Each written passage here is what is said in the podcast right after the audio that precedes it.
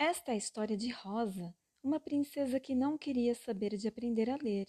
O que será que o gato chiado e a bruxa serpentina vão fazer para a princesa mudar de ideia? Sua próxima estação será Heloísa Prieto e a princesa que não queria aprender a ler.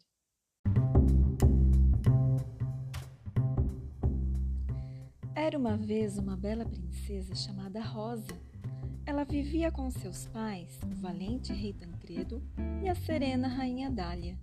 Filha única, a menina passava os dias cantando pelo jardim e brincando por todos os cantos do palácio. O único problema é que a princesa não queria saber de aprender a ler. Mesmo sendo muito inteligente, na hora das aulas particulares com os professores reais, ela adormecia ou ficava distraída, olhando os passarinhos pela janela. Para tentar solucionar o problema, seus pais chamaram à corte um famoso conselheiro e perguntaram-lhe: O que podemos fazer para que nossa linda Rosa se interesse em aprender a ler? No lugar de dar-lhes uma boa resposta, ele disse apenas: Deixem comigo, faço questão de me tornar o professor da princesa.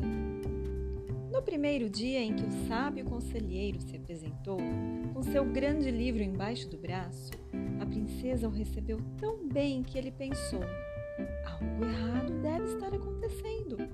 Essa menina é muito inteligente e meiga. Animado, ele se sentou ao lado da princesa e abriu seu livro. Nisso, um passarinho entrou na sala. De um salto, a princesa subiu na mesa para tentar apanhá-lo. Passarinho escapuliu. Ela deu muitas risadas. Ainda na maior alegria, a princesa perdeu o equilíbrio. Esbarrou no copo d'água que estava ao lado do livro, derrubando. As folhas ficaram estragadas.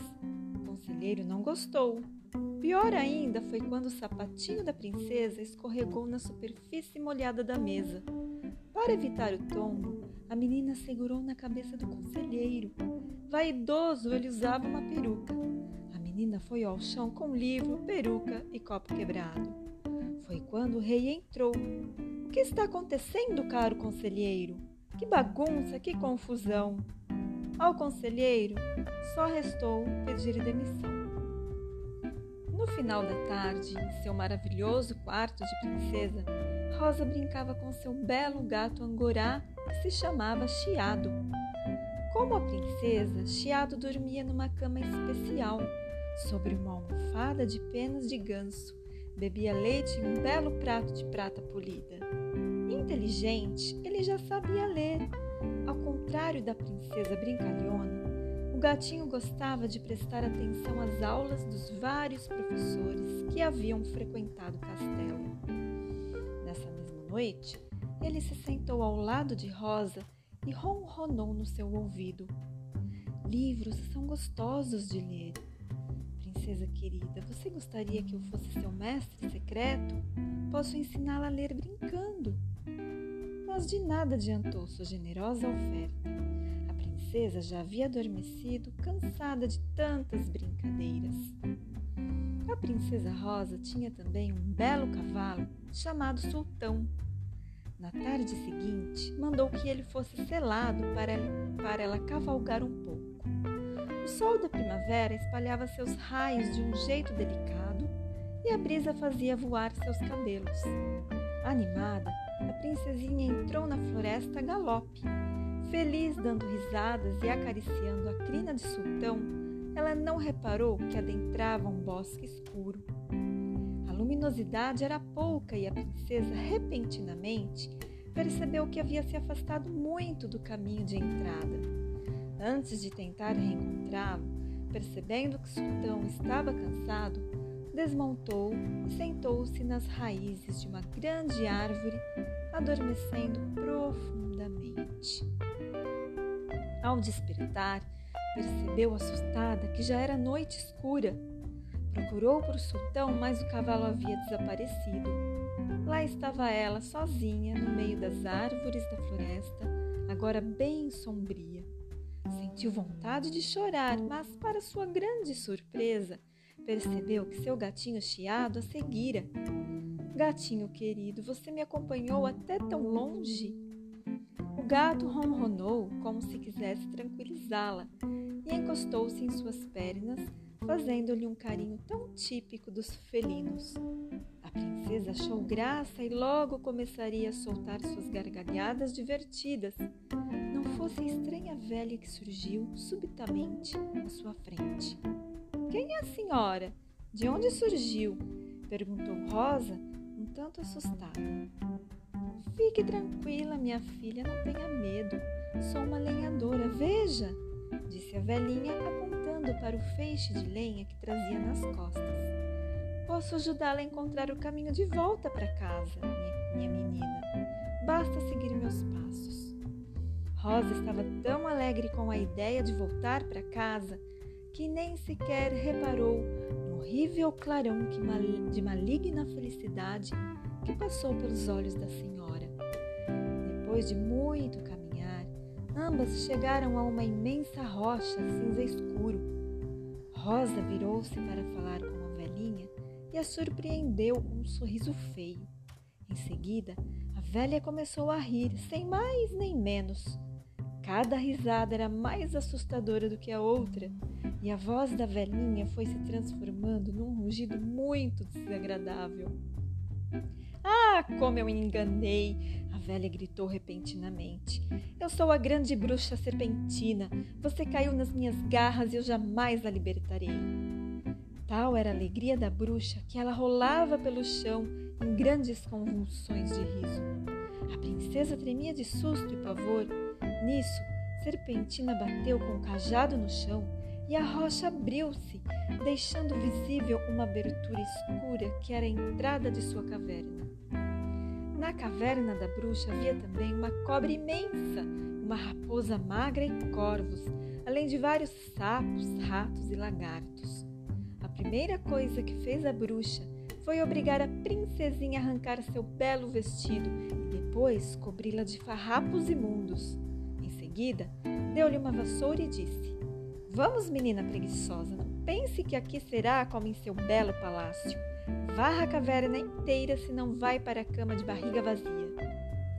Rosa obedeceu-a, apavorada, e quando chegou a hora do jantar, teve que beber água escura de ferrugem e comer um pedacinho de pão duro. À noite, dormindo no chão frio, a princesa chorou muito. Ela não tinha a menor ideia de como sair daquele pesadelo. Quando despertou, sentindo as patinhas de seu gatinho chiado tocando seu cabelo, ela se esqueceu por completo que havia se perdido numa floresta escura e que havia sido aprisionada por uma bruxa horrenda. Por um segundo apenas, ela sorriu, certa de que se encontrava em sua cama quentinha, no palácio tão lindo e confortável de seus pais. Mas logo suas costas doeram muito e ela sentiu o cheiro horrível dos ratos e sapos da caverna, da terrível serpentina. Bem, pelo menos estou em boa companhia, disse baixinho a menina seu gato chiado. Não se preocupe, minha amiga, daremos um jeito de fugir daqui, garantiu-lhe o gato. Ai, que vontade de caçar todos esses ratos, ele acrescentou. Fique quieto, fique calado, pediu-lhe a menina. Você será meu pequeno salvador. Tente descobrir qual é o caminho que conduz à saída deste lugar horrendo.